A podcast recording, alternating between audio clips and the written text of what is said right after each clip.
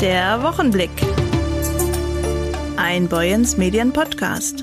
Hallo und herzlich willkommen zu einer neuen Ausgabe des Boyens Medien Wochenblicks. Mein Name ist Tobias Kirchner und ich vertrete an dieser Stelle meinen Kollegen Jörg Lotze.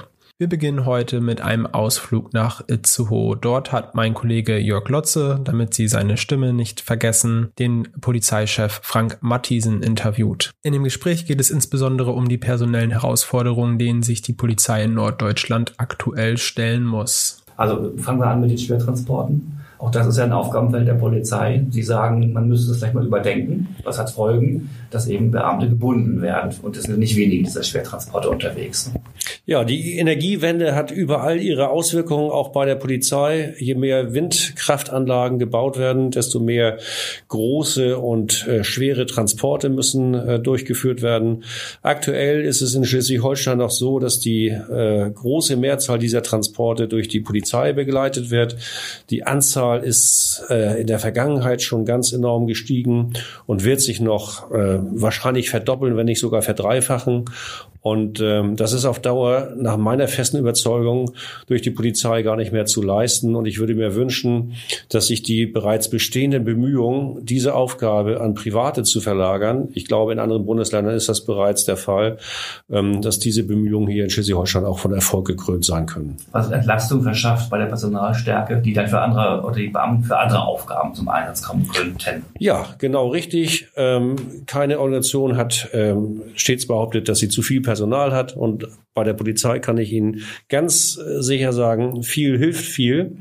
Und ähm, immer dann, wenn wir genügend Personal haben, dann können wir auch polizeiliche Maßnahmen ergreifen, die dann auch zu konkreten Erfolgen führen.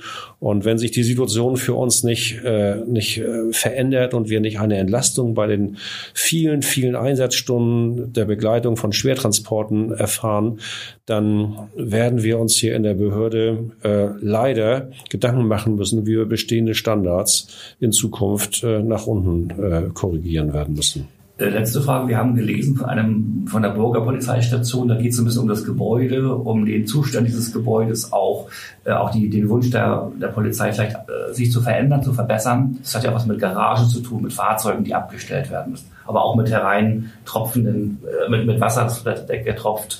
Ähm, da haben Sie eine lange Wunschliste für, Ihre, für Ihren Bereich, was Gebäude angeht und müssen dann mit der GMSH äh, zusammenarbeiten, was äh, Veränderungen, mögliche Veränderungen betrifft. Zufrieden sind Sie nicht.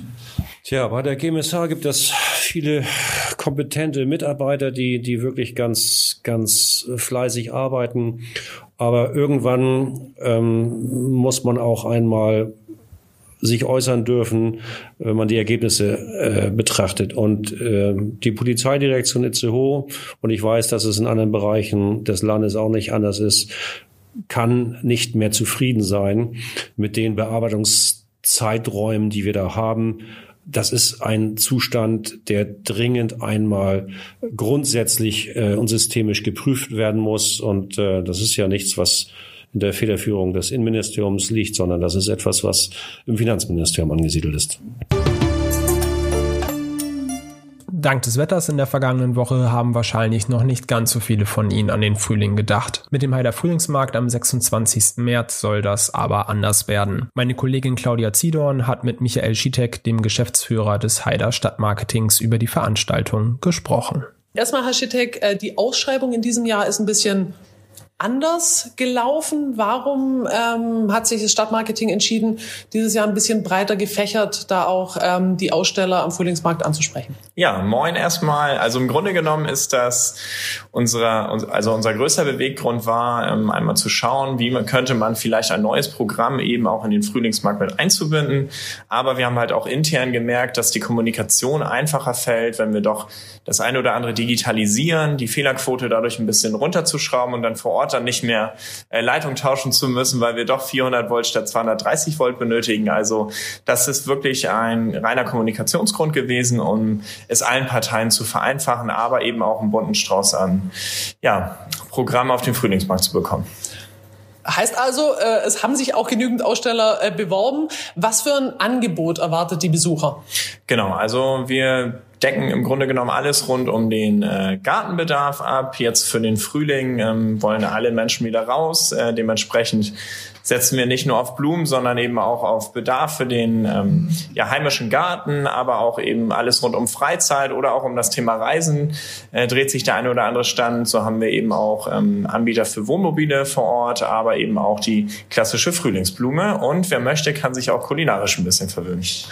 Dann brauchen wir natürlich auch immer noch ein bisschen Zahlen, Daten, Fakten. Ähm, also von wann bis wann äh, geht der Frühlingsmarkt und äh, natürlich auch so ein bisschen gibt es vielleicht noch noch ein bisschen äh, Rahmenprogramm drumherum. Genau, also der Frühlingsmarkt startet am 26. März um 10 Uhr, gepaart mit dem verkaufsoffenen Sonntag ähm, hier in Heide. Ähm, und zwar vom Südermarkt bis hin zum Böttcher-Rondell, also ganz klassisches Modell wie vorher auch. Das hat sich inzwischen etabliert. Der verkaufsoffene Sonntag läuft von 12 bis 17 Uhr und äh, dementsprechend ist ähm, der Frühlings- und Blumenmarkt eben auch eine Kooperationsveranstaltung zwischen WGV Heide, aber auch dem Heide Stammmarketing. Wir haben es jetzt auch nochmal richtig gesagt, Frühlings- und Blumenmarkt, äh, damit man äh, auch weiß, da geht es hauptsächlich auch wirklich um die Aussteller, die zum Thema Garten oder eben auch Reise, Freizeit was präsentieren. Alles klar, Herr Schittek, dann vielen Dank und wir freuen uns auf den 26. März. Danke, Frau Ziedern.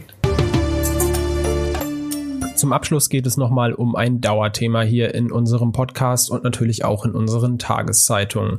Maurice Dannberg hat sich noch einmal mit der alten Eiche am Zopp beschäftigt. Erstmal hallo Tobias. Hier ist Maurice Dannenberg und eigentlich ein neues Thema. Ja, nicht ganz. Es ist immer noch ein aktuelles Thema. Es geht um die alte Eiche am alten Zopp in Heide. Dort soll ein neues Gebäude gebaut werden, ein neues Hotel. Und so klang es schon mal vor vier Wochen bei uns im Podcast.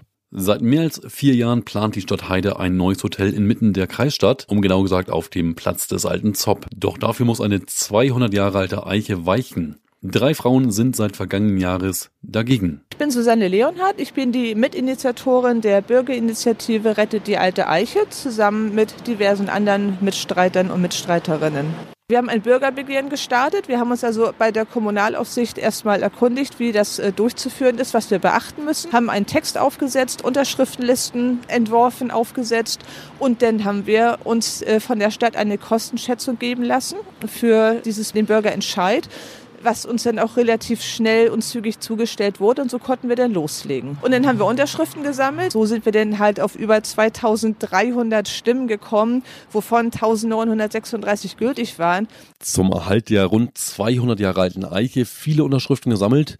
Nun hat aber vor drei Wochen die Kommunalaufsicht des Landes in Kiel das Bürgerbegehen zum Erhalt der Eiche und weiterer Bäume für unzulässig erklärt. Nochmal Frau Leonhardt, was und warum war die Begründung an der Kommunalaufsicht aus Kiel? Ja, die Begründung aus Kiel war einmal die Formulierung, haben sich wieder auf die Formulierung berufen, dass es eben halt nicht eindeutig gewesen ist, was die Bürgerinnen und Bürger unterzeichnen.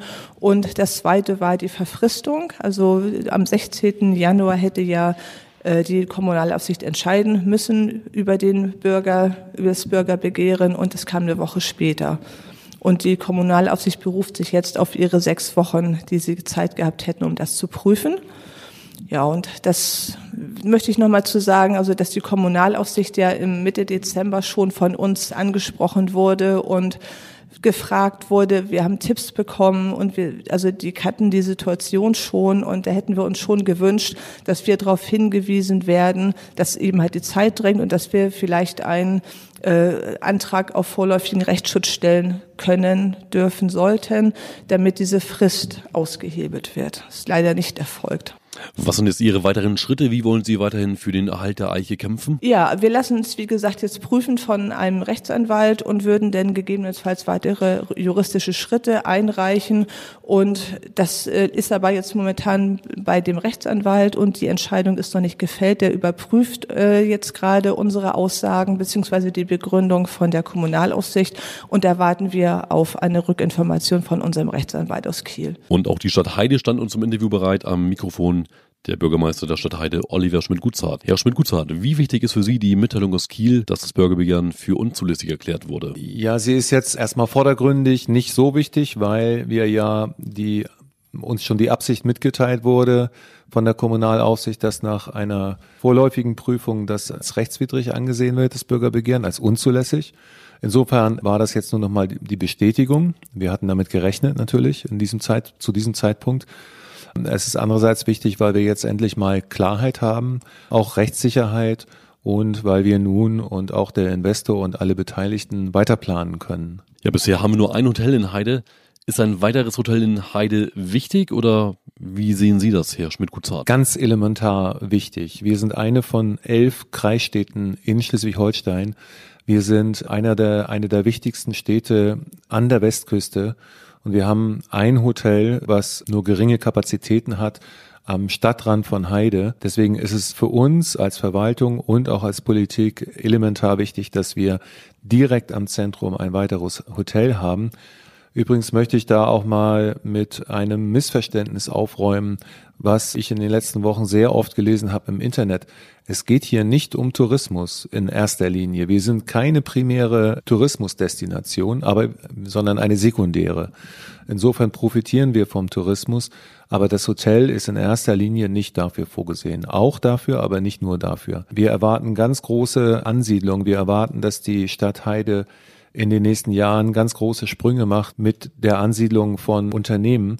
Und dann brauchen wir natürlich Geschäftsreisende, die irgendwo unterkommen, die jetzt schon immer verzweifelt nach Unterkünften suchen. Ich höre auch immer wieder, wenn wir Marktfrieden haben, ich finde keine Unterkünfte bei euch in, in Heide. Ihr habt ja nur ein Hotel. Also da ist ein, ein riesengroßer Bedarf und dieser Bedarf wurde natürlich auch durch Gutachten festgestellt. Natürlich hat eine Stadt wie Heide einen Bedarf an einem großen Hotel innenstadtnah. Das ist der andere wichtige Punkt für uns, dass das innenstadtnah ist und damit auch zur Belebung der Innenstadt beiträgt und andererseits einen städtebaulichen Missstand im Sinne der Definition äh, des Baugesetzbuches schließt.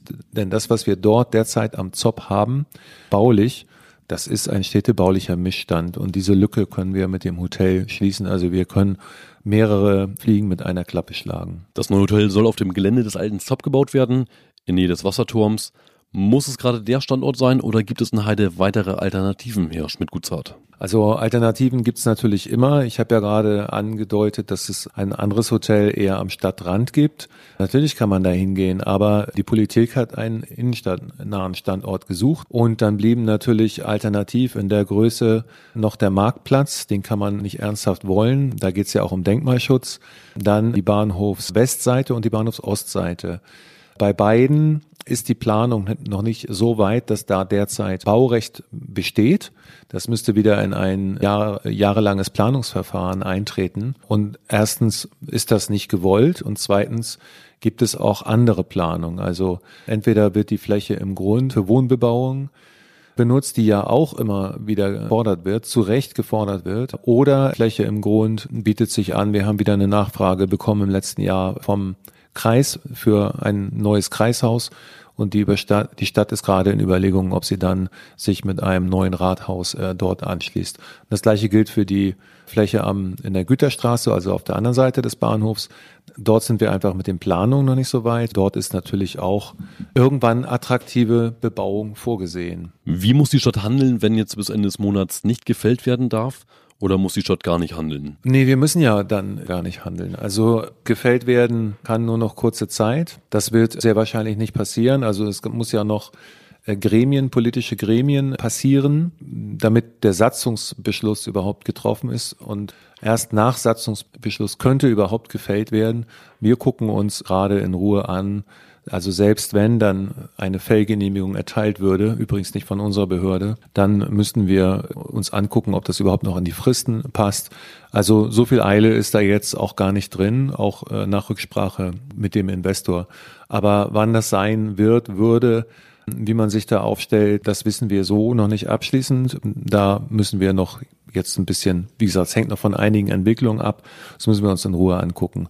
Aber ansonsten ist es auch vom Investor so geplant, dass es dort mit den Bauarbeiten im Herbst losgeht. Vielen Dank an Bürgermeister der Stadt Heide Oliver Schmidt-Gutzart und auch an Frau Leonhardt von der Bürgerinitiative, die weiterhin für den Baumerhalt an der Österweide kämpfen.